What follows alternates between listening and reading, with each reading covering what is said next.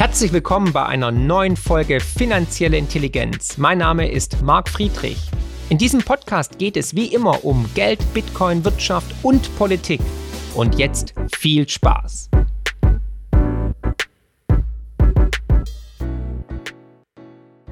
Herzlich willkommen zu einer neuen Folge Marc spricht mit. Heute Herbert Sauruck. Hallo Herbert. Hallo Marc. Ja, Du bist ja der Blackout- und Krisenvorsorge-Experte im deutschsprachigen Raum schlechthin. Seit 2019 bist du zudem auch Präsident der österreichischen Gesellschaft für Krisenvorsorge und du berätst Gemeinden, Unternehmen und warst auch 15 Jahre beim österreichischen Bundesheer zuständig für Cybersicherheit. Und seit 2011 äh, beschäftigst du dich vermehrt natürlich mit dem Thema Energieversorgung, Vorsorge, aber auch Blackout. Und jetzt haben wir momentan eine, ich finde, historisch einmalige Situation Inflation, wir haben Energiekrise, wir haben Gasnotfallplan der EU, wir haben Sanktionen gegen Russland, die uns wohl anscheinend mehr schaden als Russland. Wir haben Nord Stream 1, welches noch mit 20 Prozent ähm, befüllt ist oder beliefert wird. Und wir haben die Gasreduzierung von Putin. Ähm, also der Winter steht vor der Türe und die Gasspeicher in Deutschland, aber auch in Österreich sind und auch in Europa sind auf einem historischen Tief. Also Herbert, ganz klar, die erste Frage natürlich, die jedem hier brennt, unter den Fingernägeln brennt, ist natürlich, kommt im Herbst oder im Winter ein Blackout in Deutschland, in Europa? Ah, das ist eine gute Frage, die natürlich so keiner wirklich beantworten kann, aber es gibt derzeit halt sehr viele Dinge, die gleichzeitig kumulieren und die mir massiv Sorge bereiten. Und ich sage auch immer dazu, auch wenn es nur eine, zu einer Gasmangellage kommen sollte, die sich abzeichnet, würde das automatisch auch eine Strommangellage mehr oder weniger bedeuten. Das heißt großflächige Abschaltungen. Äh, und wenn das System dann schon so instabil ist, äh, dann kann es natürlich auch zu einem großflächigen Ausfall, sprich zu einem Blackout kommen. Äh, und hätte ich das Szenario, wo wir gerade jetzt aktuell stehen, vor wenigen Monaten noch irgendwo als mögliches Szenario beschrieben, wäre ich wohl für verrückt erklärt worden weil man sich das mit Sicherheit nicht vorstellen konnte. Und das ist, was mich auch beunruhigt, also dass es eigentlich noch immer heftiger kommen kann, als man sich eigentlich im Vorfeld schon das vorstellen kann oder will. Und daher ist es, glaube ich, höchst an der Zeit, sich mit diesem Thema Vorsorge, wie können wir uns darauf vorbereiten, äh, zu beschäftigen. Und du hattest jetzt in den letzten Gesprächen, auch in unserem letzten Interview, hattest du angedeutet, dass, das, dass du in den nächsten fünf Jahren auf jeden Fall einen Blackout in Europa erwartest. Hat sich da jetzt in deinem Zeitfenster was geändert? Äh, die fünf Jahre waren ja nicht mit Datum, sondern kurzfristig. Und kurzfristig bedeutet auch möglicherweise im kommenden Winter. Und wir haben jetzt eben von mehreren Seiten sehr prekäre Lage, beginnend vor allem in Frankreich, dass eben die Hälfte der Atomkraftwerke derzeit nicht verfügbar sind. Ähm, wir haben aktuell auch die Situation mit der Hitze, mit Niedrigwasser in den Flüssen, wo eben äh, Wasserkraftwerke nicht mehr funktionieren, so wie das gewohnt ist. In Norditalien wurde die Produktion schon komplett eingestellt. Äh, auf der anderen Seite auch in Frankreich speziell wieder äh, das Problem mit der Kühlung der Atomkraftwerke, aber auch in anderen Ländern dass man halt dann nur mehr beschränkt Strom produzieren kann, wenn man das Wasser aus den Flüssen, Flüssen nimmt. Äh, und ja, es geht dann weiter mit der Gassituation, mit der hohen Unsicherheit. Wird das ganz unterbrochen oder reicht das, was jetzt da ist für den kommenden Winter? Und gerne wird hier auch äh, einfach gesagt, ja, wir haben eh so viel in den Speichern, äh, aber das ist alles Excel-Tabellen und PowerPoint-Aussage. Was nämlich im Durchschnitt passt, heißt nicht, ob das technisch dann funktioniert, dass es an den richtigen Stellen auch genug gibt und daher hohe Problemlage, die wir derzeit haben und die sich in den nächsten Wochen, Monaten wahrscheinlich noch weiter zuspitzen wird und daher hohes Risiko, dass wir eben größere Probleme sehen werden. Mhm. Ja, also was auch noch interessant ist bezüglich den Flüssen, ne, weil jetzt haben wir in Deutschland das erste Kohlekraftwerk wieder angeschmissen. Also da geht die Energiewende dahin. Aber ähm, wir brauchen ja auch Kohle dafür, Steinkohle. Und wir haben ja die letzten Kohlebetriebe eingestellt im Ruhrpott. Das heißt, wir müssen die Kohle ja irgendwo herbekommen, entweder über Züge oder eben über Schiffe. Und die können nun mal momentan wegen dem niedrigen Wasserstand nicht ähm, die Flüsse alle befahren. Das ist noch ein zusätzliches Problem. Aber jetzt, ähm, das heißt, im Endeffekt, du erwartest die Wahrscheinlichkeit eines ähm, Stromausfalls äh, regional oder auch ein, ein, Blackout überregional, siehst du im Herbst, Winter als ähm, sehr wahrscheinlich 50 Prozent, 30 Prozent oder wie ist da deine Einschätzung, damit der Zuschauer ein bisschen Gefühl bekommen hast, wie prekär ist die Situation? Weil man liest ja relativ wenig. Es kommen zwar immer mehr Nachrichten, aber noch ist ja alles irgendwie alles Friede, Freude, Eierkuchen. Alle wollen Laila singen und Fußball gucken. Also ich würde eher in den oberen Bereich gehen, also Richtung 90 Prozent, wobei das eben nicht seriös jetzt festgenagelt werden kann, aber äh, ja. deutlich höher als 50 Prozent. Wobei auch sehr unterschiedliche Szenarien möglich sind. Das also haben jetzt sehr viele Menschen aus Sorge vor dem Winter ja. und Gasheizen nicht mehr möglich Radiatoren und elektrische Heizung angekauft. Und wenn man da diese einfach äh, verstärkt auch anschließt an Stromnetz, dann wird es sehr rasch zu lokalen, regionalen Überlastungen kommen. Das heißt, dass Trafostationen überlastet sind, sich vom Abschalten aus äh, Eigenschutzmaßnahme. Das heißt, dass es dann nicht den großen Ausfall gibt, aber zumindest äh, regional. Äh, und es kann durchaus durch höhere Belastungen durchaus auch weitere Folgen nach sich ziehen. Äh, und wie gesagt, wenn wir in die Gasmangellage gehen müssten, das heißt Gasversorgung rezonieren müssen, dann wird möglicherweise diese nur durchsetzbar sein, wenn man gleichzeitig den Strom abdreht.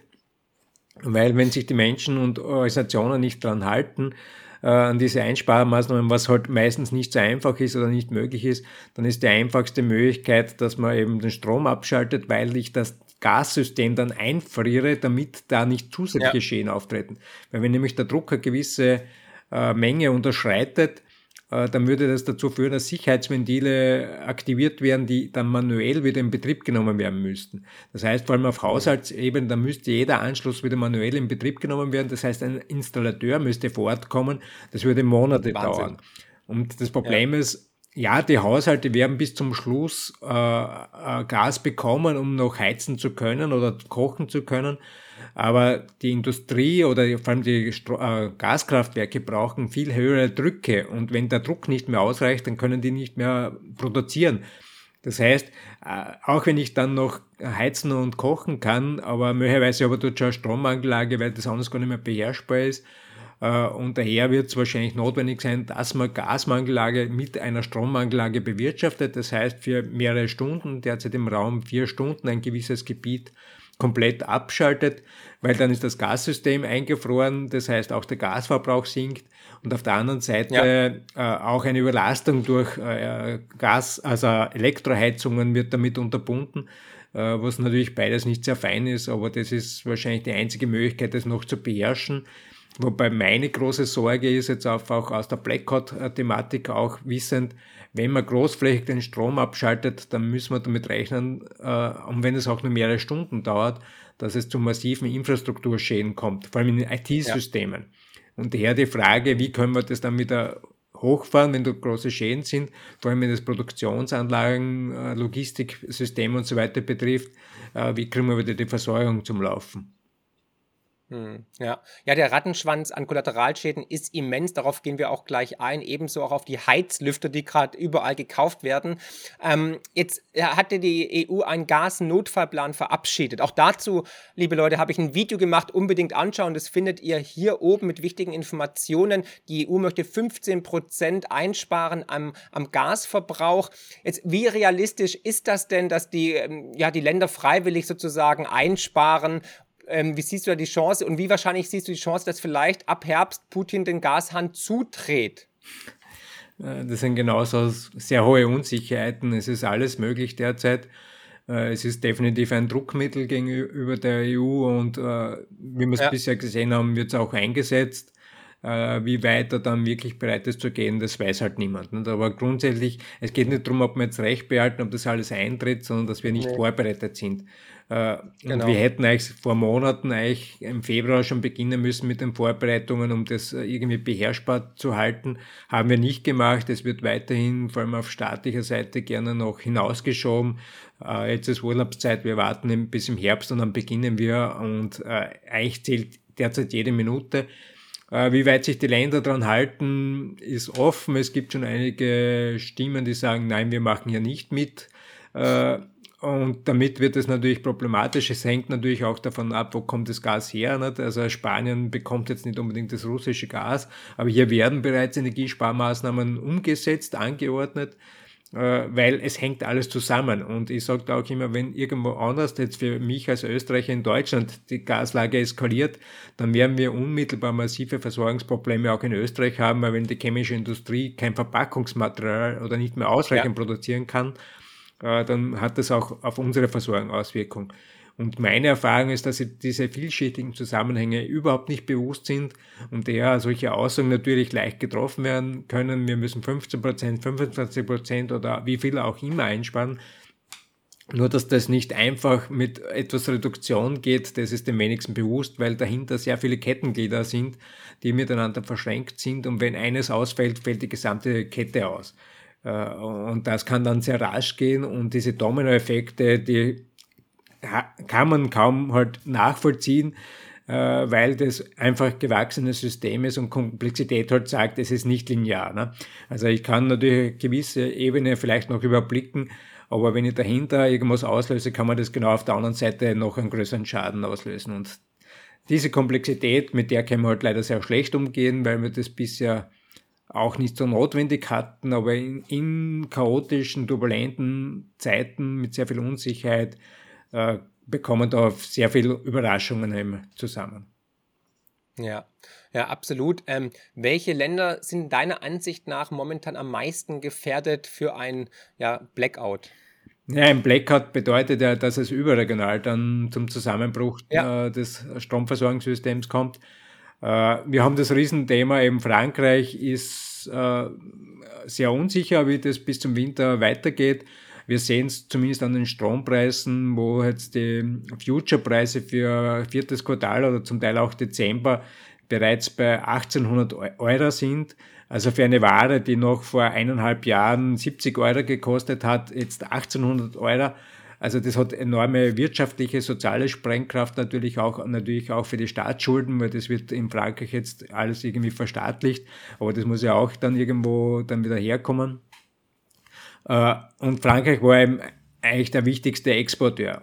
Dann Deutschland die ähnliche Situation. Deutschland war der zweite große Exporteur wo mit der Abschaltung der Atomkraftwerke, wie das jetzt nach wie vor eben zumindest die Absicht ist, könnte sich noch ändern, aber die Frage ist, ob man das alles abdecken kann, äh, auch als Exporteur ausfällt und dann sind nur mehr Importeure da und niemand hat was zum Exportieren und das wird sich nicht ausgehen. Ne?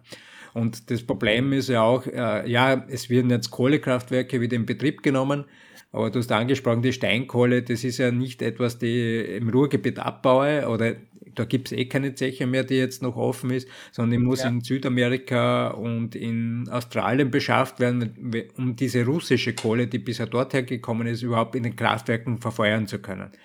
Und diese Kohle hätte bereits vor Monaten bestellt werden müssen, damit sie überhaupt einmal bis Rotterdam geliefert werden hätte können. Ja. Und du hast das schon angesprochen, jetzt das Problem, dass über den Rhein und andere Flüsse derzeit kaum mehr was transportiert werden kann. In der Schweiz wurde zum Beispiel schon die Treibstoffnotreserve angegriffen, weil nicht mehr genug antransportiert werden kann. Äh, die Bahn ist auch am Ende, also auch da, ja, man könnte jetzt den Personenverkehr einschränken und mehr Güterverkehr drüber laufen lassen, aber da muss man die Waggone haben. Und wir haben die ganze Struktur ja nicht mehr, weil ja in den letzten Jahren äh, festgelegt worden ist, die Kohlekraftwerke werden alle stillgelegt und abgebaut. Das heißt, es wurde weder in die Wartung großartig investiert, noch sonst irgendwas. Und jetzt soll man diese Systeme wieder hochfahren, kurzfristig. Und das bedeutet, dass das natürlich auch störungsanfälliger ist. Und vor allem, ich brauche mit der volatilen Erzeugung aus Sonne und Wind äh, immer Gaskraftwerke, die sehr schnell regelfähig sind, um das auszugleichen. Und wenn das dort fehlt, ja. dann wird es noch instabiler. Also egal, von welcher Seite man derzeit draufblickt, es wird sehr fragil das Ganze und daher eben die große Gefahr, dass das zum Großflächenausfall kommt.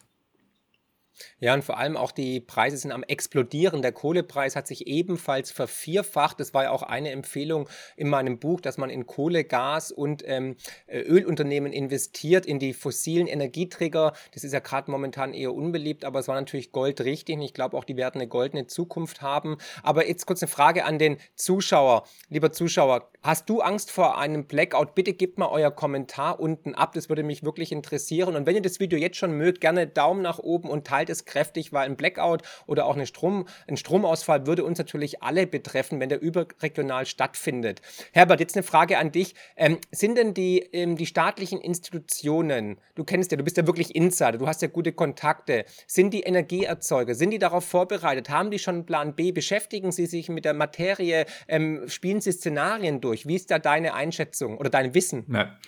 Also die Energiewirtschaft ist per se schon recht gut vorbereitet, da werden eben Vorbereitungen getroffen. Aber die haben halt jetzt auch das große Problem mit der Unsicherheit, wenn die Gaskraftwerke nicht zur Verfügung stehen oder nicht ausreichen, dann kann man so ein System nur mehr schwer hochfahren, weil diese Regelfähigkeit ganz entscheidend auch beim Netzwiederaufbau ist. Äh, und daher enorme Unsicherheiten auch hier. Äh, und die Erfahrung sonst ist, äh, restliche Gesellschaft ist eigentlich de facto nicht vorbereitet. Es gibt natürlich einzelne Akteure, einzelne Bereiche, die sich ein bisschen intensiver beschäftigt haben. Aber in meiner Erfahrung meistens nur bis zum Tellerrand und darüber hinaus äh, sehr wenig. Und das Problem ist eben nicht der Stromausfall, sondern die Folgewirkungen, nämlich der Telekommunikationsausfall, ja. der schon sehr viele Unsicherheiten birgt. Vor allem je länger der Stromausfall dauert, desto dramatischer wird es sogar. Äh, mit, der, mit der Wiederherstellung der Telekommunikationsversorgung. Und ohne dieser gibt es keine Produktion, keine Logistik, keine Treibstoffversorgung. Das heißt, es wird sehr schwierig, äh, hier wieder die Systeme zum Laufen zu bringen. Und du hast jetzt gerade die Frage gestellt, Angst. Angst ist ja natürlich immer ein schlechter Berater. Es muss natürlich aufrütteln, damit wir auch ins Tun kommen, aber Angst blockiert eher und lähmt.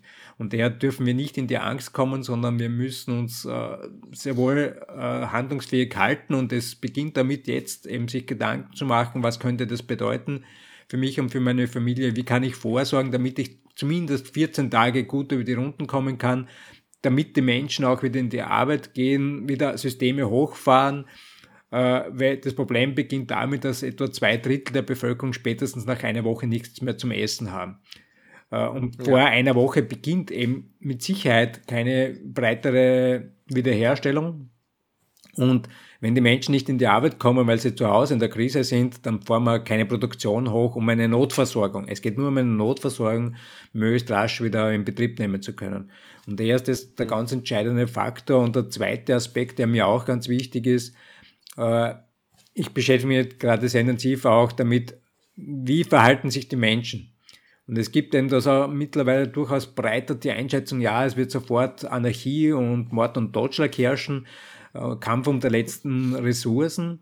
Und es gibt aber auch andere Meinungen, die fundiert sind, äh, die sagen, nein, Menschen halten in Krisen äh, genau. zusammen. Ja, Natürlich, ich wenn so. ich nichts mehr habe, dann wird es sehr schwierig. Und daher ist es wieder wichtig, dass jeder auf sich einmal schaut und versucht, anderen zu helfen. Und das andere, wie schnell was eskaliert, hängt natürlich sicher regional sehr äh, von den Bedingungen ab aber auch von unserem Mindset. Wenn wir eben diese Eskalation frühzeitig erwarten und entsprechend auch uns so verhalten, wird das auch eintreten. Wenn wir eher auf der positiven Seite schauen und in der Regel ist es auch generell so, dass äh, die positiven Dinge überwiegen. Äh, das, was wir nicht mehr oder kaum mehr wahrnehmen, ist halt, wenn wir ja Medienkonsum betreiben, dort werden natürlich nur die Ausreißer gezeigt und nicht das, was äh, eigentlich funktioniert, ja. was positiv ist. Und daher sind wir Absolut. da durchaus manipuliert.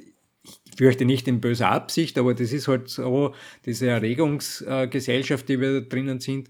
Und daher ist es auch wichtig, dass wir mal uns selbst zurücknehmen und sagen, okay, schauen wir vielleicht bewusst dahin und schauen wir, wie können wir im Umfeld dazu beitragen, dass es möglichst lange nicht eskaliert. Und wenn das jeder in seinem genau. Bereich versucht, dann wird es natürlich immer Ausnahmen geben, die die Regel bestätigen. Aber ich glaube, dass wir im Großen und Ganzen das gemeinsam durchaus beherrschbar halten können, auch wenn der Magen knurrt. Aber wenn wir ja. nicht schaffen, äh, da etwas positiv reinzugehen und äh, versuchen, mit dem, was da ist und möglich ist, wieder Ordnung herzustellen, dann wird möglicherweise dieses negative erwartete Szenario eintreten. Aber nicht, weil es vorgegeben ist, sondern weil wir dazu beigetragen haben. Absolut, ich kann äh, nicht mehr zustimmen, Herbert. Das sehe ich 100% genauso wie du. Ähm, wir wissen ja in den Medien, schlechte Nachrichten verkaufen sich halt immer besser als gute Nachrichten. Ne? Das ist halt die Sensationsgeilheit und natürlich Aufmerksamkeit und so weiter. Aber ich beende jedes meiner Videos immer mit einem folgenden Spruch, nämlich ähm, die Welt da draußen ist besser, als wir immer glauben. Und die ist besser. Ne? Und der Mensch in der Krise wächst ja zusammen. Die Menschheit hat, wenn man in den Rückspiegel der Geschichte schaut, schon so viele Krisen überstanden. Ja? Egal ob Hungersnöte, ob ähm, Umweltkatastrophen, ob Kriege, äh, Wirtschaftscrashs etc. pp. Und trotzdem ist die Menschheit immer gestärkt daraus hervorgegangen. Und deswegen bin ich auch sehr positiv gestimmt, was die Menschheit angeht. Und ich sehe es ja auch im eigenen Umfeld. Also man darf die Empathie der Menschen nicht unterschätzen. Jeder will jemand anderem helfen, einem der gleichen Spezie vor allem. Das heißt, wir sehen es doch, egal ob jetzt irgendwie jemand irgendwie einen Unfall hat mit dem Fahrrad, die Leute gehen hin und helfen oder geben erste Hilfe und so weiter. Deswegen kann ich nur appellieren an Zivilcourage, dass man für den Mitmenschen Mitmenschen ähm, ja, Mitgefühl hat, ja, ganz wichtig, und den Menschen auch hilft. Und ich glaube tatsächlich, dass die Krisen auch Chancen sind, dass die Menschheit wieder oder die Gesellschaft wieder näher zusammenrückt und gemeinsam diese Krise meistert. Und wir werden sie meistern. Die Welt wird nicht untergehen, wir werden nicht im Mittelalter versinken, sondern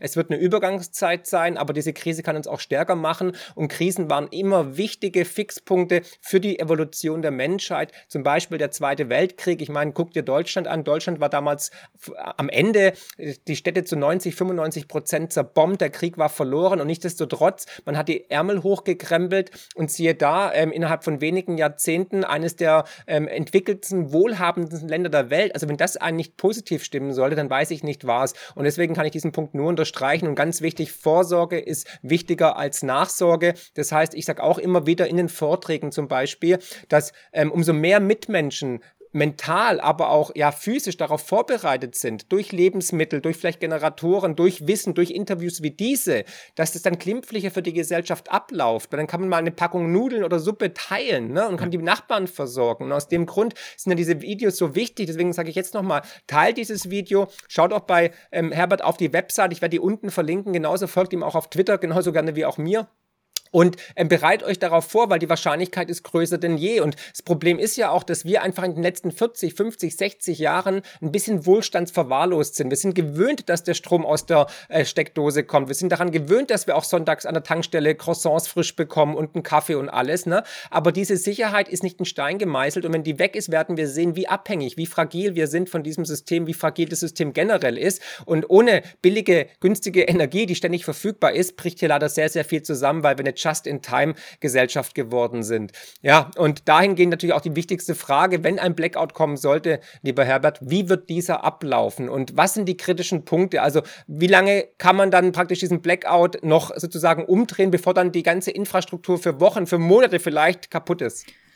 Ja, wie ist der Ablauf? Zunächst einmal ähnlich wahrscheinlich wie beim normalen Stromausfall. Es ist einmal der Strom weg äh, wo es halt gleich äh, zeitnah auftreten wird, vor allem in den Städten, ist, dass auch die Telekommunikation ausfällt, also Handy, Festnetz, Internet damit auch wo ich schon äh, erstes Signal habe. Und dann ist die große Unsicherheit, wie lange dauert, bis von offizieller Seite über Radio in der Regel Informationen ja. kommen, dass es jetzt großflächig ist und dann auch längerfristig äh, wahrscheinlich zu betrachten ist. Und ja, der Stromausfall ist das eine Thema eben. Ne? Das wird regional auch sehr unterschiedlich lange dauern, hängt von der Größe des Ausfalls ab. Es kann sein, wenn es nicht so großflächig ist, dass es nach äh, mehreren Stunden wieder überall funktioniert. Aber aus meiner Erfahrung würde ich erwarten, dass es dann trotzdem Monate dauern kann, bis die Produktion, äh, Warensynchronisation, Verteilung und so weiter wieder alles so funktioniert, wie das heute wir gewohnt sind und erwarten.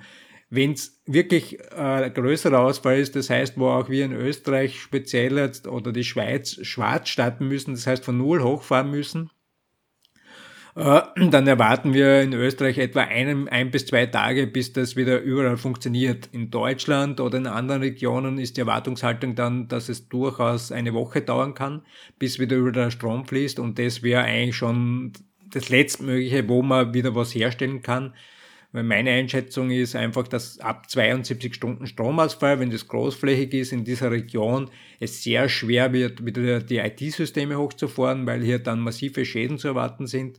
Und ohne die gibt es eben keine Produktion, keine Logistik, keine Warenverteilung und auch keine Treibstoffversorgung im, im Großen. Punktuell Ausnahmen wird es immer geben, auch wenn was vorbereitet ist, aber in der Breite eben kaum. Äh, das heißt, wir kommen in die zweite Woche mindestens bis wieder breiter hoffentlich Produktion anlaufen kann. Damit kann ich dann wieder was verteilen beginnen. Und daher sind diese 14 Tage Eigenversorgungsfähigkeit so wichtig, damit er eben diese Zeit überbrücken kann. Und bis dann wieder alles so funktioniert, wie wir das heute gewohnt sind, dauert es im Minimum Monate und zum Teil länger. Beginnt damit, dass eben erwartet wird, dass in der industrialisierten Tierhaltung binnen Stunden Millionen Tiere in Europa verenden. Das heißt, die fehlen dann natürlich für die Versorgung. Auch im Grün, also Gewächshausbereich und so weiter, ist mit massiven Schäden äh, zu rechnen, vor allem wenn es dann ein, zwei Tage dauert, bis dort wieder Strom ist, damit die Kühlsysteme und so weiter wieder laufen. Und, wenn, und dann haben wir eben massive Grundversorgungsprobleme. Also wir müssen uns auf jeden Fall darauf einstellen, dass wir über Monate wahrscheinlich nur sehr eingeschränkt Waren haben werden. Hoffentlich genug, damit jeder gut über so eine Lage kommen kann. Äh, und das, was wir heute einfach selbstverständlich hinnehmen und gewohnt sind, volle Regale aus allen möglichen Ländern und alles äh, sehr divers, das wird es halt dann länger nicht geben. Aber es ist durchaus möglich, auch mit so einer Situation zurechtzukommen. Wichtig wird eine mentale Vorbereitung, dass man sich darauf einstellt und dann nicht darauf pocht, ja, ich habe ein Recht drauf oder da ist ja wer zuständig und der hat das jetzt zu machen, sondern wir müssen da uns einfach mal zurücknehmen, damit wir einfach ja. gemeinsam durch so eine Krisenlage kommen können. Mhm. Ja, ich habe den Eindruck, wenn ich mit Menschen spreche, schon nach unserem Gespräch habe ich mit einigen über unser erstes Interview gesprochen. Ähm, das werde ich auch hier nochmal verlinken. Das ist immer noch brandaktuell und sehenswert. Also gerne unser erstes Interview zwischen Herbert und mir gerne angucken. Und da haben wir viele Sachen auch besprochen, die jetzt eingetroffen sind. Also die Abschaltung der Atomkraftwerke und so weiter. Und dass es halt durch das Verbundnetz auch Probleme gibt, Kollateralschäden etc. Also ich habe es nochmal in der Vorbereitung angeschaut. Ich muss wirklich sagen, man könnte es auch, wenn es eins zu eins jetzt abspielen können. Es ist immer noch top aktuell. Ähm, aber ich merke irgendwie, die Leute sind so ein bisschen so, ja, ach, der Staat wird sich schon drum kümmern und sowas wird schon nicht passieren und im Notfall kommt halt dann der Staat und versorgt uns und so weiter. Dahingehend auch die Frage, es gibt ja Notrationen, ne? also sowohl in Österreich als auch in, in Deutschland hat, hat die Bundeswehr oder das österreichische Heer hat da irgendwie Reis und Bohnen und so weiter gelagert. Würde das denn diese Krisenzeit überbrücken, diese zwei Wochen? Äh, in Österreich gibt es keine Krisenbevorratung bis jetzt. Äh, es ist angedacht, die oh. vielleicht wieder aufzubauen, okay. auch aufgrund der Corona-Erfahrungen. Das österreichische Bundesheer ist jetzt dabei, bis 2024, 2025 die ersten 100 Kasernen wieder autark zu machen. Das heißt, damit sich die Soldaten einmal selbst versorgen können. Äh, in Deutschland meines Wissens auch nicht wesentlich besser das Ausgangslage. In Deutschland gibt's äh, gewisse Krisenvorsorgelage, äh, die Frage ist halt, was mache ich mit dem Getreide, wenn die gesamte Logistik und Produktion nicht funktioniert? Also das wird auch nicht funktionieren. Ja. Also das ist zwar dann ein Puffer für etwas später, aber diese 14 Tage Eigenvorsorge kann man durch nichts ersetzen. Weil, mhm. wenn eben okay. die Leute, und das betrifft ja genauso die Einsatzorganisationen oder Behörden oder sonstige Akteure, äh, eben zu Hause eine Krise haben und die Mitarbeiter nicht in die Arbeit kommen, dann kann ich keine funktionierende Logistik wieder aufbauen. Und vor allem ohne Kommunikation kann ich nichts koordinieren.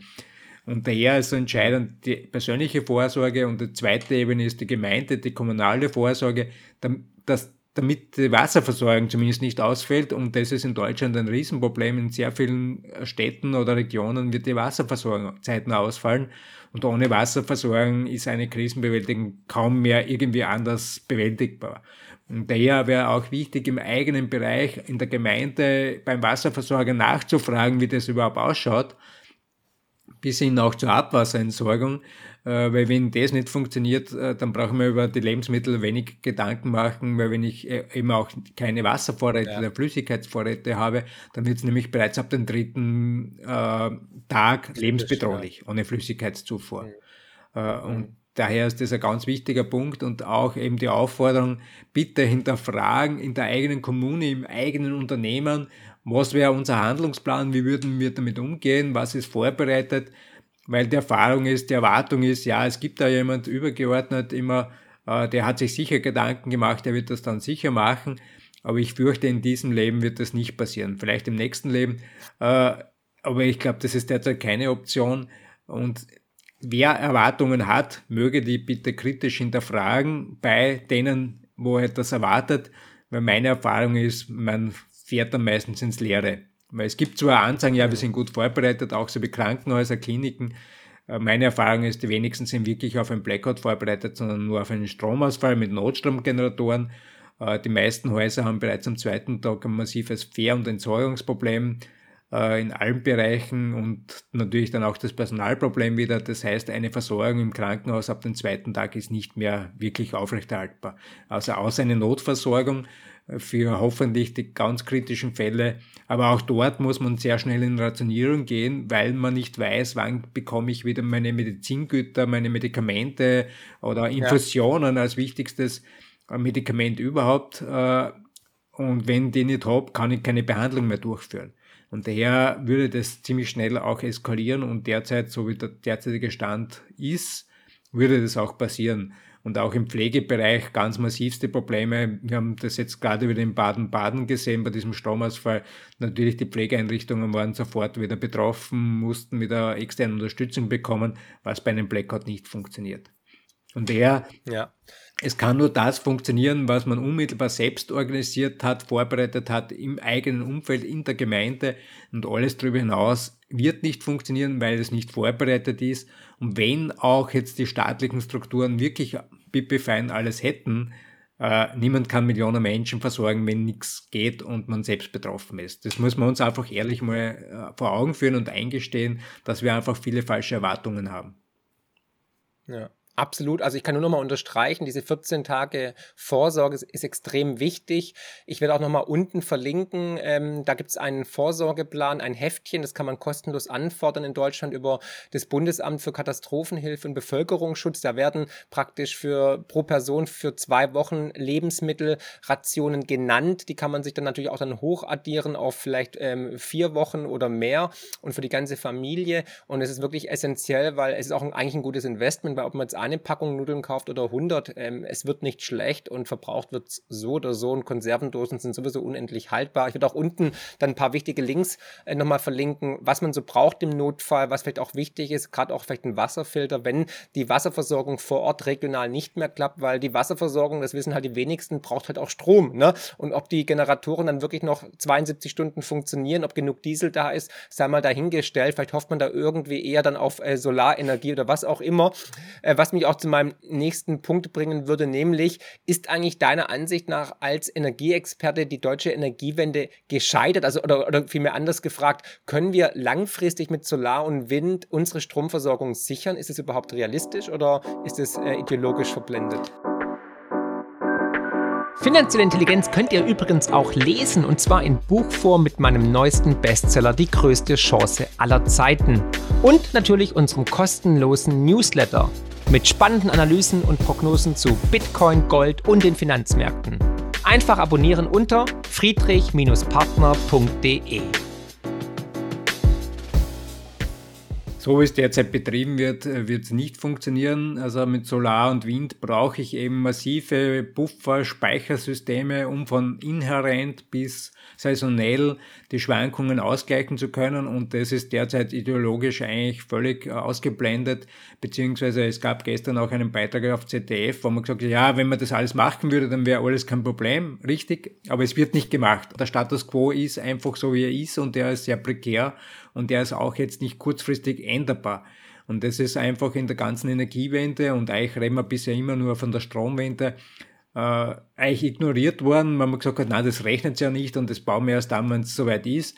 Äh, mhm. Und meine Erkenntnis ist einfach, dass sehr viele Akteure in dem Bereich, auch Politik, und, aber auch in der Branche zum Teil, äh, diese Zusammenhänge nicht am Radar haben und daher viele Dinge einfach ja, in die Sackgasse laufen. Und ich kann schon in eine Richtung gehen, aber ich brauche ein ständiges Review, um festzustellen, bin ich am Plan. Und wenn ich zum Beispiel feststelle, die Leitungen, die für heuer geplant waren, dass sie fertiggestellt werden müssen, drei bis vier große Nord-Süd-Leitungen äh, bis zum Atomanstieg, äh, damit man den Windstrom, sofern er natürlich da ist, von Norden in den Süden transportieren zu können, äh, und wenn ich dann aktuell höre, ja, frühestens 2028 die erste fertig, äh, dann passt das nicht zusammen. Dann kann ich den Schritt A nicht machen, wenn der Schritt B nicht fertig ist. Aber das passiert jetzt eben ja. mit der Atomabschaltung oder wenn sie doch nicht stattfindet, das wissen wir jetzt noch nicht. Äh, die, die Begleitmaßnahmen, die notwendig gewesen wären, äh, sind nicht passiert. Und das ist das Problem. Und das Problem hängt auch damit zusammen, dass wir vor zehn Jahren, als der Atomausstieg begann, äh, noch massive Überkapazitäten in Europa an Kraftwerken hatten. Die gibt's aber nicht mehr. Und das ist auch ja. Teil des äh, Problems, warum wir derzeit so explodierende Strompreise haben. Das hängt nicht nur mit der eben, äh, Gasknappheit oder mit den Rohstoffenpreisen zusammen, sondern weil es eben diese Überkapazität nicht mehr gibt und wir am Limit fahren. Äh, und das Marktdesign, das Merit-Order-System, wurde eben für Zeit äh, entwickelt, wo erstens äh, stabile Zeiten herrschten, also keine Krisensituation, äh, stabile, geringe Rohstoffpreise für die Primärenergie und zum anderen massive Überkapazitäten. Und die haben wir jetzt abgebaut und das Marktmodell ist aber nicht angepasst worden. Und daher äh, führen diese Preise auch zu enormen wirtschaftlichen und sozialen Verwerfungen. Da brauchen wir noch gar nicht das Blackout oder die Mangellage. Äh, die Preise, und ich habe gerade vorher gesehen, der Future-Preis für nächstes Jahr äh, für Deutschland ist jetzt bei über 400 Euro. Äh, das heißt 1000 Prozent mehr als äh, in den Jahren 2010 bis 2020. Also allein das hat enorme Sprengkraft, aber brauchen wir gar nicht von einer wirklichen Katastrophe noch reden. Aber das kumuliert jetzt alles. Ne? Und das ist der Wahnsinn, der gerade passiert und wo man weiterhin den Kopf in den Sand steckt und gewisse Akteure einfach diese Zusammenhänge ausblätten und das ist die wirkliche Gefahr an den Ganzen. Ja. Mhm. Mhm. Ich habe ja mit ähm, Ricarda Lang gesprochen von den Grünen in Deutschland, die kennst du ja wahrscheinlich auch. Und das Interview findet ihr hier unbedingt anschauen, weil sie sagt zum Beispiel, ja, wir brauchen einfach Wasserstoff aus Australien. Ne? Also da merkt man halt irgendwie, es wird nicht zu Ende gedacht, weil der muss ja auch dann rübergeschippert werden. Und nicht so viel ich weiß, die großen Tanker, die fahren noch nicht mit Solarenergie oder haben eine riesen Lithiumbatterie irgendwie äh, unten im, im, im, im Schiffsbau. Also das ist ja alles so schön gerechnet oder dass wir jetzt auch äh, Kohlekraftwerke wieder anschmeißen und Du hast ja damals schon gesagt, man sollte die Atomkraftwerke in Deutschland weiter betreiben, weil es nun mal CO2-neutral ist. In der Zwischenzeit, seit unserem letzten Gespräch, das ich auch nochmal empfehle, ist ja auch viel passiert. Ich meine, die EU hat sogar jetzt ähm, Gas- und Atomenergie, Nuklearenergie ja auch als grün geadelt, weil sie halt CO2-neutral ist. Also wir sehen da eine Kehrtwende und natürlich ähm, müssen wir jetzt eventuell dann auch äh, wieder die alten Atomkraftwerke äh, reaktivieren oder die jetzigen wenigstens weiterlaufen lassen, um eine Art äh, Versorgungssicherheit zu garantieren. Aber dahingehend auch meine Frage, weil viele ähm, ja, ähm, Ver Verfechter der Energiewende sagen, ja gut, der technologische Fortschritt geht ja weiter voran voran und wir werden irgendwann noch effizientere Solarpaneele haben, noch effizientere Speicherbatterien, irgendwann können wir alle speichern etc. Ähm, siehst du das auch so, dass, dass, dass die Kritiker der Energiewende sich da vielleicht nicht richtig informiert haben und dass es bald Lösungen gibt, dass wir dann den, den Strom ohne Probleme äh, speichern können? Weil, aber soviel ich weiß, die einzige Möglichkeit momentan diesen Überschuss an Sonnen- oder Windenergie zu speichern, sind eigentlich Pumpkraftwerke und die haben wir in Deutschland eher weniger. Da ist Österreich besser gesegnet. Ja. Ähm, ich bin jetzt nicht grundsätzlich oder per se für Atomkraft, aber ich sage, bevor ich was abschalte, das funktioniert und vor allem die deutschen Anlagen sind mit Sicherheit ja, die sichersten weltweit, äh, sollte ich mir überlegen, ob ich diesen Schritt wirklich setze und gleichzeitig eben dadurch verursache, dass woanders äh, schmutzigere Kohlekraftwerke oder auch schon ältere Atomkraftwerke, die nicht so einen hohen Sicherheitslevel haben, länger betreiben muss, weil es geht eben nicht um mein nationalstaatlichen Mickey Maus äh, Blick, sondern es geht um ein europäisches Verbundsystem und ja. auch die Strahlen machen nicht Halt äh, an der Staatsgrenze. Ne? Und daher sollte man das wieder als Ganzes betrachten und daraus die, Ab, äh, die, die Schlüsse ziehen für die Details und das machen wir meistens nicht, sondern wir versuchen uns auf Details zu konzentrieren und dort irgendwas zu äh, konstruieren und gerade Wasserstoff ist eben ein großes Hype-Thema, das in dieser Form so nicht funktionieren wird, weil wir in Europa derzeit sowieso keinen Überschussstrom haben und schon gar nicht konstant, der notwendig wäre. Und wenn ich eben woanders das hertransportieren muss, muss ich erst die ganze Infrastruktur aufbauen und das ist natürlich wieder mit enormen Energieverlusten auch verbunden. Ne? Auch wenn es dann dort billiger ist zu produzieren, aber das Ganze kostet ja doch trotzdem enorm. Ne? Und das, was eigentlich viel zu wenig noch thematisiert wird, jetzt ein bisschen durch die Gaskrise, wir müssen unseren Energiebedarf senken. Also alles andere, es gibt natürlich Ansätze, äh, aber die Energiemenge, die wir heute verbrauchen, ist mit keiner Technologie, die heute bekannt ist und funktioniert, auch wichtig, ja. und zwar nicht nur im Labormaßstab, sondern großflächig funktioniert, äh, lösbar. Also das kann man nicht decken mit erneuerbaren und nicht vorhandenen Speichern. Wir müssen eben den Bedarf senken und dort möcht, äh, die beste Lösung jeweils finden und die, werden, die Lösungen müssen divers sein. Und das große Problem bei den Erneuerbaren per se ist, äh, dass sie halt sehr volatil sind, das heißt sehr unzuverlässig jetzt da sind und gleichzeitig habe ich ein Stromnetz, wo permanent, also 31,5 Millionen Sekunden pro Jahr, äh, die Balance zwischen Erzeugung und Verbrauch ausgeglichen sein muss. Also ich muss immer genauso viel erzeugen, ja. wie gerade verbraucht wird, sonst kollabiert dieses System. Es gibt natürlich diese Puffer drinnen, die wir aber jetzt auch gerade großflächig abbauen, weil das nämlich die rotierenden Massen der Großkraftwerke sind und wenn die wegfallen, haben wir diese Puffer nicht mehr.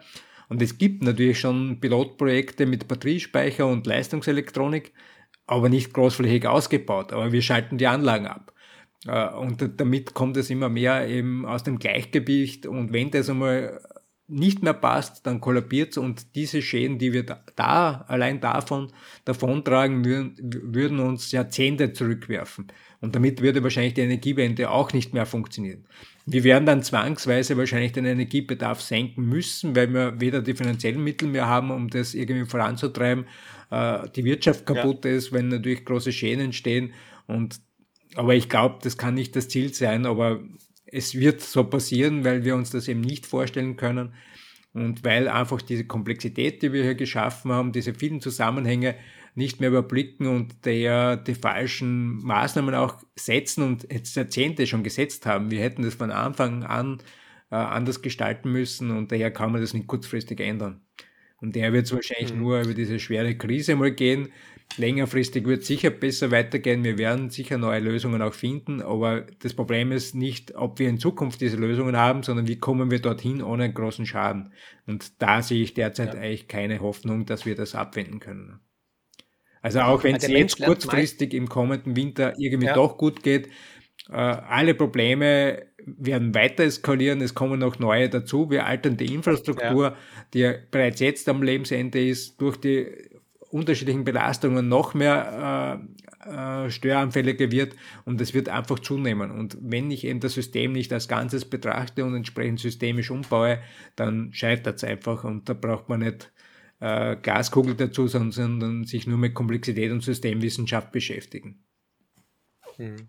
Ja, leider ist es so, dass der Mensch meistens erst durch Scheitern lernt. Ne? Also Krisen sind leider immer auch Chancen. Und wahrscheinlich wird es auch dieses Mal leider erst so laufen müssen, weil man halt, wie gesagt, immer dran gewöhnt war, dass einfach aus der Steckdose ständig Strom kommt und ja, unsere Generation da halt ein bisschen verwöhnt ist. Aber gut, wir werden, wir werden sehen. Ähm, Jetzt ähm, hast du gerade eben das Verbundnetz genannt und das ist, glaube ich, ein ganz, ganz wichtiger Punkt, den du vielleicht kurz nochmal den Zuschauern erklären kannst. Wir hatten es schon im ersten Gespräch erklärt, aber was die wenigsten halt wissen, dass das europäische Stromnetz eigentlich miteinander, wie es der Name schon sagt, verbunden ist und es könnte auch zu einem Dominoeffekt führen, wenn du das kurz nochmal ausführen könntest. Ja, also wir haben ein europäisches Verbundsystem, das von Portugal bis in die Osttürkei und von Sizilien bis nach Dänemark reicht und seit 16. März auch in die Ostukraine. Also die Ukraine war bis Kriegsbeginn Teil des russischen Systems. Es war schon länger geplant, das äh, in den nächsten Jahren auch zu unserem System dazu zu verbinden. Äh, das wurde jetzt mit 16. März kurzfristig gemacht und was mich überrascht war, damals haben die Techniker gesagt, ja, das ist nur eine Frequenzsynchronisation, kein Austausch. Äh, ja. um eben das Risiko, sollte dort was schiefgehen, äh, zu verhindern, dass das überschwappt auf Europa. Und gestern habe ich dann die Nachricht gehört äh, oder bekommen, dass mittlerweile ein Austausch von rund 1 Gigawatt bereits passiert. Und wir haben in Europa eine Reserve von 3 Gigawatt. Also ein Drittel der Reserve ist jetzt schon mal für einen Zwischenfall in der Ukraine eigentlich äh, weg. Und wir haben sonst auch permanent Situationen, momentan etwas ruhiger. Das war Jahresbeginn deutlich heftiger, wo wir fast jeden Tag durch den Strommarkt gesehen haben, dass bis zu zwei Drittel dieser Reserve durch Marktspiele, wie sie bezeichnen, äh, aufgebraucht worden sind, um dort einfach betriebswirtschaftlich optimiert zu fahren. Und dann sage ich jetzt aber da noch ein zusätzliches Klumpenrisiko. Also manchmal verstehe ich die Welt dann auch nicht mehr, wie da gearbeitet wird. Äh, und ja. daher, wir sitzen in einem gemeinsamen Boot und egal wo das Loch dann entsteht, äh, es kann sich rasch ausbreiten und wenn das wirklich äh, in so einer instabilen Situation gerade ist, dann ist die Chance groß, dass es so großflächig ausfällt. Mhm. Ja, jetzt hatten wir ja, wie du schon erwähnt hattest, auch schon Stromausfälle äh, regional in Baden-Baden, in Berlin, als auch im Zollern-Albkreis in den letzten Wochen. Äh, vielleicht kurz mal erklären, was ist der Unterschied zwischen einem Stromausfall und einem Blackout? Ja. Also diese lokalen Stromausfälle, die jetzt zumindest wahrnehmungsmäßig auf jeden Fall zunehmen, es kann sein, dass das auch wirklich passiert, äh, äh, haben mit einem Blackout per se nichts zu tun. Das sind einfach regionale Störungen. Jetzt im Sommer häufig ja. äh, durch Wettersituationen. Also wir hatten in Wien ein Ereignis, das auch in den Medien war, wo es durch ein Starkregenereignis am Vortag dann zum Kurzschluss gekommen ist. Äh, in der Regel ist es so, dass durch die Hitze gewisse Betriebsmittel eben Schaden erleiden. Das in Baden-Baden dürfte nicht die Hitze gewesen sein, sondern eine Überlastung und die Überlastung kommt eben dadurch auch zustande, dass wenn wir immer mehr Photovoltaik ausbauen und das kreuz und quer schieben und keine Puffer und Speicher dazwischen haben, dass die Leitungen auch überlastet werden. Und dann gibt es auch schon Erkenntnisse, dass durch eben Wechselrichter, E-Ladestellen und so weiter Resonanzeffekte auftreten, die eben auch die Isolierung beschädigen und schneller altern lassen. Also das hängt auch da hinein, das aber noch kaum irgendwo wirklich äh, betrachtet wird. Also außer wenige Spezialisten, die schon dorthin schauen auch. Ne? Und in der Regel ist es der Parker, der irgendwo eine Leitung beschädigt, äh, wodurch es eben zu regionalen Stromausfällen kommt. Also auch wenn es eine gewisse Häufung jetzt irgendwo meistens eher in der medialen Wahrnehmung gibt, äh, dann ja. ist es äh, keine, kein Hinweis auf etwas Größeres weil es hier keine Kausalität gibt. Wenn es zu diesem Großflächenausfall kommt, dann kann durchaus jetzt äh, eben die Hitze und so weiter durchaus mit äh, ausschlaggebend sein, weil ich eben zu wenig Wasser zum Kühlen oder zum Transportieren und so weiter habe. Aber ich kann nicht von den kleinen Ausfällen darauf schließen, jetzt steigt die Blackout-Gefahr. Indirekt ja, ja, aber es ist kein direkter Zusammenhang. Das ist auch ganz wichtig und daher ist es mir auch wichtig, ja. Blackout eben immer als überregionale Ausfall, also mehrere genau. Staaten betreffenden Ausfall zu sehen, weil damit auch die Versorgungsinfrastruktur ausfällt, was eben zum Glück beim kleinen regionalen Ausfall nicht passiert. Da ist halt immer der Strom weg, nach einer Zeit meistens auch Handy und Internet oder Festnetz, je nachdem, wie die Situation ist, äh, kann durchaus sehr unangenehm sein, aber kein Rückschluss auf das Große. Mhm. Aber das bedeutet auch durch dieses Verbundnetz, wenn dann zum Beispiel bei einem Verbundpartner was passieren sollte, dann muss der lokale oder nationale Energiebetreiber oder irgendwelche Ämter da dann irgendwie ähm, dazwischenschalten, abschalten, sich loslösen. Sag mal, als ich in der Ukraine passiert irgendwas oder in, in Spanien und die haben auf einmal ein Blackout, könnte das auf das ganze Verbundnetz sozusagen übergreifen. Das habe ich schon richtig verstanden. Also ne? grundsätzlich gibt es eine Reihe von Sicherheitsmechanismen, die eben ein Überspringen ja. verhindern sollen. Und wir haben das letztes Jahr zweimal okay. gesehen, am 8. Jänner und am 24. Juli. Am 8. Jänner wurde der Balkan abgetrennt oder ein, ne-, ein Systemsplit, das heißt, wir hatten unterschiedliche Frequenzen. Am 24. Juli war es dann die Iberische Halbinsel, die in Frankreich abgetrennt wurde. Äh, und da haben die Mechanismen sehr gut gegriffen und man konnte die Störung dann auch binnen einer Stunde oder nach rund einer Stunde wieder beheben, was eine ausgezeichnete Leistung ist. Äh, und daher gibt es da auch eine gewisse, eben diese Scheinsicherheit wieder, wo man sagt, ja, wir haben diese Mechanismen eh eingebaut und daher ist ein großflächiger Ausfall nicht möglich. Äh, wenn das am Rand ist, wie in den beiden Fällen, dann ist das durchaus möglich. Wenn das aber im Zentrum wo passieren sollte, und wir haben das ja 2006 gesehen bei diesem großen Ausfall, den größten bisher, wo es einfach von Norddeutschland durch eine planmäßige Leitungsabschaltung bis nach Marokko zu einem Ausfall kam oder Störungen, wo 10 Millionen Haushalte abgeschaltet werden mussten, noch rechtzeitig, um das Blackout zu verhindern, äh, dann zeigt das schon, es kann sich ausbreiten. Wobei 2006 hat die Branche wachgerüttelt, es wurden mittlerweile sehr viele Sicherheitsmechanismen implementiert, aber auch die Herausforderungen sind massiv angestiegen. Also äh, es ist ein ja, Wettrennen mit der Zeit und ähm, gegen die, die Entwicklungen. Äh, und das große Problem ist jetzt, dass eben so wenig Reserveleistungen gibt. Und wenn ich sage, ich habe jetzt gerade in Deutschland die Situation, es wird sehr viel Photovoltaikstrom produziert untertags, es geht vielleicht auch noch der Wind, dann kann so eine Netzauftrennung eben dazu führen, dass es zum großflächigen Ausfall kommt, weil ich damit das System nicht stabilisieren kann. Das heißt, du gibst dann keine Reserven mehr drinnen. Ne?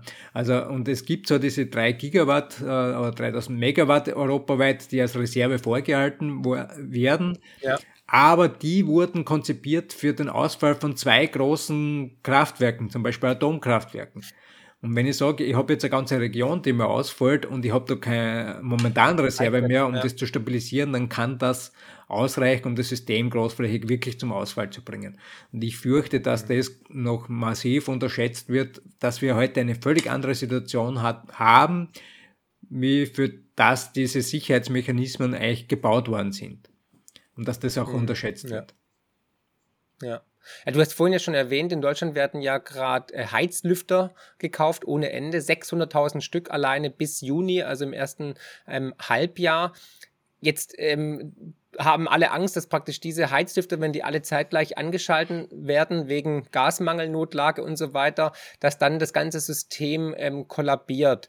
Ähm, das hast du ja vorhin auch schon erwähnt, das ist durchaus möglich. Da stellt sich für mich natürlich die Frage, wenn diese 600.000 Heizlüfter unser System jetzt schon an den Rande des Kollaps bringen, wie sollen wir dann die Transformation zur E-Mobilität hinbekommen? Also wie sollen wir jetzt praktisch weg vom Diesel, vom Benziner hin zu E-Autos und davon nicht nur 600.000, sondern eher 6 Millionen oder, oder 16 Millionen dann ans Netz binden. Ist es dann überhaupt alles realistisch oder ist es nicht wirklich, wobei ich bei der E-Mobilität ja noch ein bisschen mehr Steuerungsmöglichkeiten habe, indem ich Vorgaben mache für die Wallbox, äh, dass die halt nur eine gewisse Leistung ziehen kann zu einem gewissen Zeitpunkt auch. Das, was in Großbritannien schon eingeführt worden ist.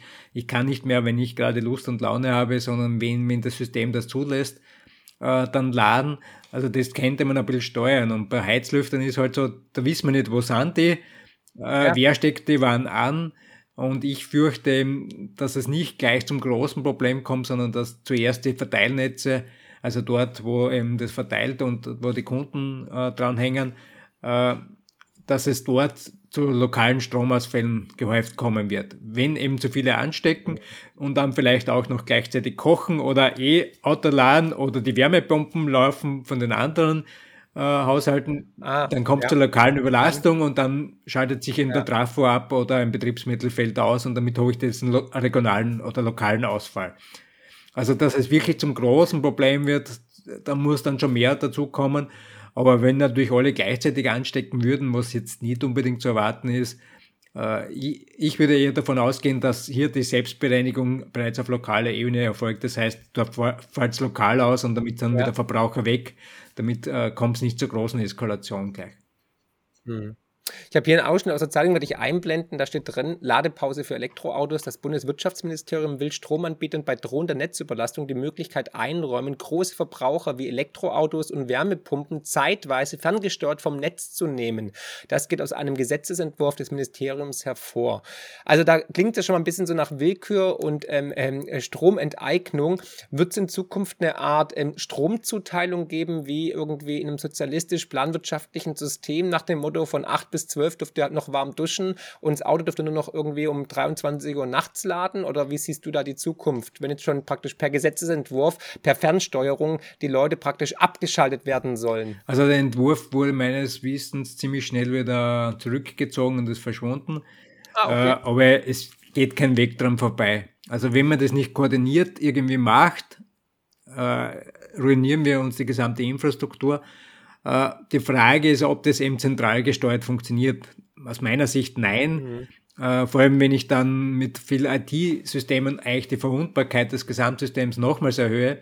Und mein Zugang dazu ist eben, und das kommt wieder aus dem Systemischen, ist, wir brauchen ein zelluläres System. Das heißt, eine definierte Zelle, wo ich die Erzeugung, den Verbrauch, die Speicherung in Einklang bringen versuche, auch übergreifend, nicht nur Strom, sondern auch Wärme und eben Mobilität weil dann kann man das wieder steuern. Also diese kleineren Einheiten kann man überblicken, das kann man modellieren. Äh, ja. Und wenn ich als Kunde auch dort Teil dieser Zelle bin, dann bin ich auch eher bereit, mein Verhalten zu ändern. Wenn der böse Netzbetreiber meinen Anschluss dann steuert, dann wird es massive Proteste geben. Aber es wird nicht anders gehen und das Problem ist, dass dieser zelluläre Ansatz nicht so effizient, äh, effizient ist wie das großtechnische System aber das gilt nur, solange es zu keinen Großstörungen oder diesen Problemen, wo wir unmittelbar davor stehen, gibt. Also wir haben immer diese Planungen für alles ist immer safe und alles verfügbar äh, gebaut und jetzt sind wir vor einer unmittelbaren Situation, wo das eben nicht mehr ist und damit funktioniert das alles nicht mehr. Und daher braucht es diese dezentralen funktionalen Einheiten, die es aber bisher kaum gibt. Es gibt zwar ein paar Pilotansätze derzeit, aber das braucht auch Jahre, um das breiter umzusetzen. Wobei der Schaden ist dran, man kann das im laufenden Betrieb im Bottom-up-Ansatz einbauen. Das heißt, wenn ich sage, in dieser Region ist das jetzt zu machen oder will gemacht ja. werden, weil auch die Menschen das wollen, äh, dann muss ich einfach die technischen Rahmenbedingungen etwas verändern, dann muss ich halt die Speicher auch einbauen äh, und dann würde das durchaus relativ rasch gehen und es gibt da ja schon seit zehn Jahren auch ähm, erfolgreiche Projekte vom amerikanischen Militär, die das mittlerweile auf allen ihren Militärbasen umsetzen äh, um auch eine gewisse Autonomie äh, zu erreichen. Also es geht nicht ja. um Inseldenken, isoliert Autarkie oder sowas, sondern dezentrale funktionale Einheiten, die miteinander im Austausch bleiben, aber wenn es zu einer Störung kommt, dann kann ich vielleicht eine Notversorgung aufrechterhalten oder ich kann den Fehler eingrenzen, dass er nicht großflächig sich ausbreitet. Ja. Und das ist gerade derzeit die massive Gefahr weil auch durch die Absicht, den Strommarkt und die Stromhandel immer mehr zu internationalisieren und den Stromaustausch zwischen den Ländern auszuweiten. Und hier gibt es eine Vorgabe, dass bis 2025 mindestens 70 Prozent des grenzüberschreitenden Stromflusses dem Handel zur Verfügung gestellt werden muss, was in Österreich bisher äh, bei 30 Prozent ist mit der Anpassung schon, aber was massive Herausforderungen schafft und eben die Gefahr von Großstörungen massiv erhöht.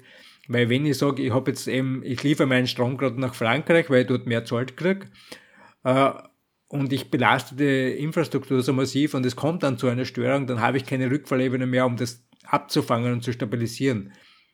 Also wir machen derzeit eigentlich alles, äh, ich sage mal Falsch. unüberlegt, äh, so, dass das einfach in die Katastrophe führen muss, einfach aus systemischer, mhm. technischer Sicht. Hm. Ja, gut, anscheinend sieht es ja auch die Bundesregierung so. Die deutsche Bundesregierung hat zum Beispiel Firmen dazu angehalten, Notstromaggregate zu kaufen oder zu implementieren, was ja eigentlich schon ein Offenbarungseid ist. Und erst gestern hat der ENB W-Chef ähm, Alarm geschlagen. Im Handelsblatt hat gesagt, wir müssen Energie sparen, wo immer es geht. Also wir sehen auch, das Thema kommt immer mehr auch in die Medien. Das ZDF hat jetzt auch das Thema aufgenommen. Ne? Also haben wir ja, das hast du schon erwähnt, diese Sendung zum, zum Blackout. Gibt es denn für die, für die Bürger, für die Zuschauer, gibt es da Vorwarnzeichen, woran sie erkennen kann, dass man sich jetzt vorbereiten muss? Klar, ich meine, wir, wir sagen ja schon, die sollen jetzt schon sich vorbereiten, aber gibt es so Warnzeichen, die man dann äh, sieht und dann kann man sagen, okay, jetzt, muss, jetzt ist es wirklich kurz vor zwölf oder passiert es einfach und dann, wer, wer nichts gemacht hat, hat Pech gehabt? Also beim Blackout ist es so, da, da passiert es einfach und es ist vorbei. Äh, und auch jetzt Gas-Strommangellage, auf die wir gerade massiv zusteuern, sind wir eigentlich schon Monate zu spät dran. Das, was natürlich jeder noch immer machen kann, ist diese persönliche Vorsorge zu treffen, diese 14 Tage Eigenvorsorge sicherzustellen. Äh, ja. Da besteht auch immer die Möglichkeit und das wäre die dringende Empfehlung auch, äh, das möglichst rasch zu machen. Das Kritische hinterfragen auch wieder in der Gemeinde, in den Unternehmen, was ist vorgesehen, wie gehen wir damit um, wenn sowas passiert, damit man einfach das Nachdenken anregen. Ja, und wenn es zur Strommangellage, Gasmangellage kommt, ja, das braucht man nur ein bisschen jetzt den Medien verfolgen, wobei auch da immer gewisse Eskalationsspirale mitspielt, auch in der Kommunikation.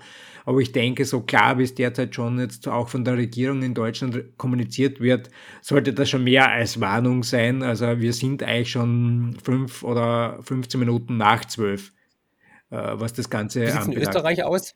Wie?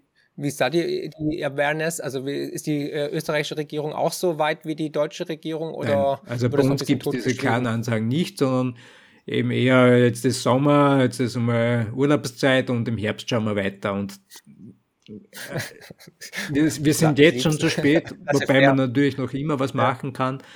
Aber jede Stunde, ja. die wir ungenutzt lassen, werden wir nicht mehr einholen können. Und das ist leider der Fall. Ja. Ab, ja. Apropos machen, also was sind denn die Lösungen? Was kann der Staat jetzt machen? Nochmal kompakt zusammengefasst, was kann der Staat machen und was kann der Zuschauer machen? Also klar, wir hatten ja schon drüber geredet, 14 Tage Vorrede, aber lass uns mal beginnen mit, was sollte der Staat jetzt eigentlich schleunigst umsetzen? Was sind die Lösungsmöglichkeiten, um jetzt auch mal konstruktiv dem Ganzen beizutragen? Das Schwierige ist, wenn ein komplexes System schon in der Instabilität ist und Richtung Chaos unterwegs ist, ja. dass eigentlich keine Eingriffe mehr wirklich ähm, funktionieren oder nicht mehr zeitnah äh, die Wirkung erzeugen.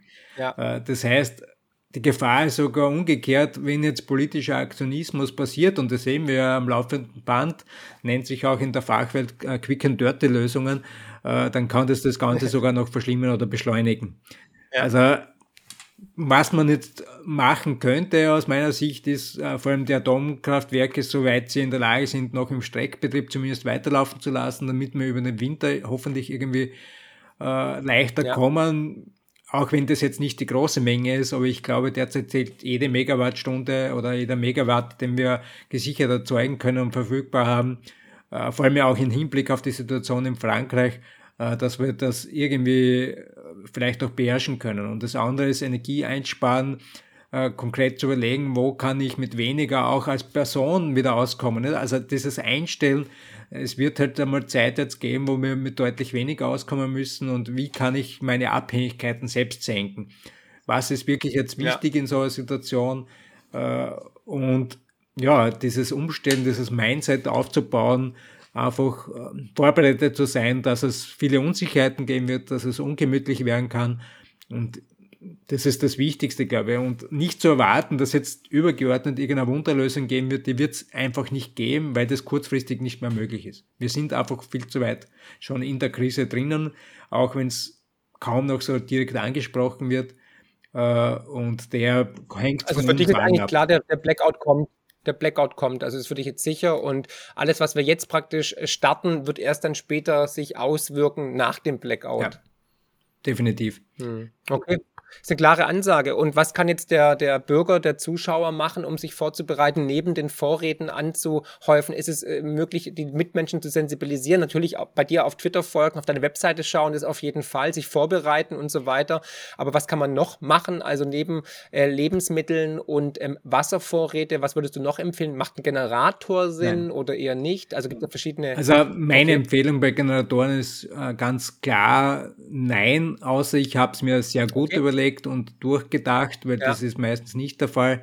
Äh, ich muss wissen, für was konkret brauche ich es. Äh, wie binde ich das dann in mein Haus oder für die Verwendung sicher ein? Wie lage ich den Treibstoff? Sicher habe ich dann zusätzliche Brandlast. Wie wälze ich den Treibstoff um?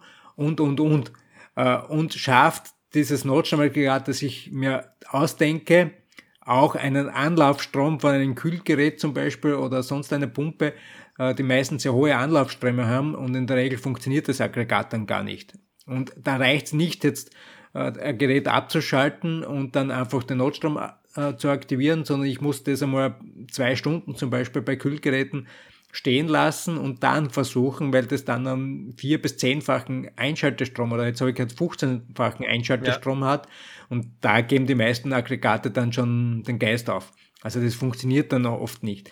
Und daher wieder Einfachheit, einfach mit weniger, das ich nur irgendwie kontrolliert machen kann, über die Runden zu kommen, äh, nicht das Thema Krise nur mehr im Kopf zu haben, man muss eben sich auch wieder frei machen, äh, positive Dinge sehen, damit man dann mit dem, was kommt, auch umgehen kann. Also wenn man nur mehr jetzt sich fürchtet und Angst hat, das wäre absolut das Schlimmste, was man machen kann, weil dann ist man überhaupt ja. nicht fit für die Krise sondern eher freimachen, das Positive sehen und schauen, was kann ich jetzt noch äh, machen, damit ich weniger Abhängigkeiten habe, wie kann ich das Leben trotzdem auch genießen, auch wenn ich den. Winter vor mir habe, der wahrscheinlich nicht sehr schön wird.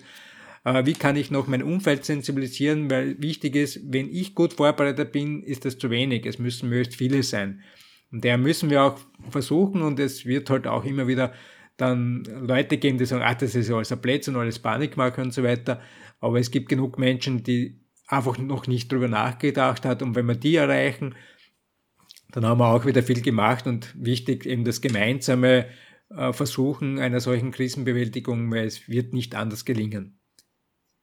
Ja. Und weniger ist meistens genau. mehr. Gut, aber jetzt zu meiner letzten Frage, lieber Herbert, was ist, hat jetzt nichts mit, mit ähm, Krisenvorsorge oder mit Blackout zu tun, sondern eher mit was ganz Persönlichem, nämlich, was ist denn für dich, für Herbert Zauruck, der Sinn des Lebens? Ja, einen Beitrag für die Gesellschaft zu machen, damit wir. Das machst du ja. genau. Äh, ja, weil es geht eben nur gemeinsam und wenn es uns allen gut geht und wir vernünftig mit dem, was ist und kommt, umgehen können, äh, können wir als Individuen auch ein gutes Leben haben. Und eben nicht jetzt nur mehr auf das Negative zu schauen, sondern vielleicht weniger Nachrichtenkonsum, weil das halt momentan sehr überbordend ist. Äh, und auch das Positive trotz allem zu versuchen mitzunehmen und das zu genießen, was ist und nicht über das zu sehr grübeln, was sein könnte. Und ja, einen Beitrag für ja. die Gesellschaft leisten. Jeder sollte von uns einen Beitrag für die ja. Gesellschaft leisten. Wenn das viele machen äh, und dieses Kooperative im, äh, im Zentrum steht, dann können wir auch mit jeder Situation wieder was draus machen und die Chancen nutzen. Ne?